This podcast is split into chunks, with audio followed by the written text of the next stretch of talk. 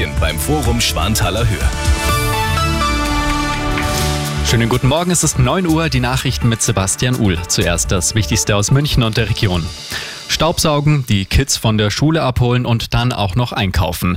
Die sogenannte Care-Arbeit ist unbezahlt und offenbar immer noch Frauensache, zeigen neue Zahlen heute am Equal Care Day, der auf das Problem aufmerksam machen soll.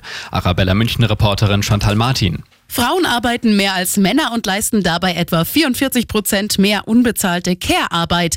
Das hat jetzt das Statistische Bundesamt mit neuesten Zahlen bestätigt. Immerhin, vor zehn Jahren lag diese Zahl noch bei 52 Prozent. Bei der Befragung kam auch raus, jede vierte Frau wünscht sich mehr Zeit für Job und Karriere zu haben, während jeder vierte Mann gerne mehr Zeit für Dinge abseits der Arbeit hätte. Um auf die ungleiche Verteilung von Sorgearbeit aufmerksam zu machen, gibt es heute Mittag mehrere Aktionen auf dem Marienplatz durch Frauenverbände. Könnten Asylbewerber künftig zur Arbeit verpflichtet werden? Bundesarbeitsminister Heil sagt ja, zumindest in Einzelfällen. Zum Beispiel, wenn Geflüchtete viel Wartezeit in Unterkünften verbringen, könnte die Arbeitspflicht sinnvoll sein. Ein Landkreis in Thüringen hat als erster in Deutschland beschlossen, dass Asylbewerber pro Tag vier Stunden arbeiten sollen. Beim Abgang einer Lawine in Südtirol ist ein 21-jähriger Münchner ums Leben gekommen. Eine Gruppe deutscher Tourengänger wurde in über 2000 Metern Höhe verschüttet. Die italienische Bergwacht konnte noch einen Mann und eine Frau aus den Schneemassen befreien. Für den Münchner kam aber jede Hilfe zu spät. Und das ist sonst noch los in München und der Region.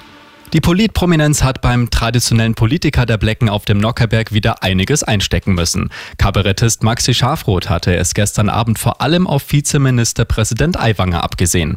Und zum letzten Mal überhaupt war heuer Andreas Steinfahrt der Gastgeber am Nockerberg. Er verlässt nach 18 Jahren als Chef die Paulaner Brauerei. Und draußen im Café oder Lokal sitzen, das geht in Moosburg dieses Jahr früher. Arabella Lokalreporter Benjamin Kühnel. Inflation, Mehrwertsteuererhöhung, Personalmangel. Die Gastronomen in Moosburg haben es derzeit schwer. Jetzt reagiert das Rathaus und erlaubt, dass sie ihre Stühle und Tische schon vorab rausstellen dürfen. Bisher war das nur von April bis Oktober möglich. Und der Beschluss geht sogar so weit, dass in Zukunft immer draußen bedient werden darf, also auch im Winter. Immer gut informiert, mehr Nachrichten für München und die Region wieder um 10. Und jetzt der zuverlässige Verkehrsservice mit Sandra Lehmann. Hallo liebe Auto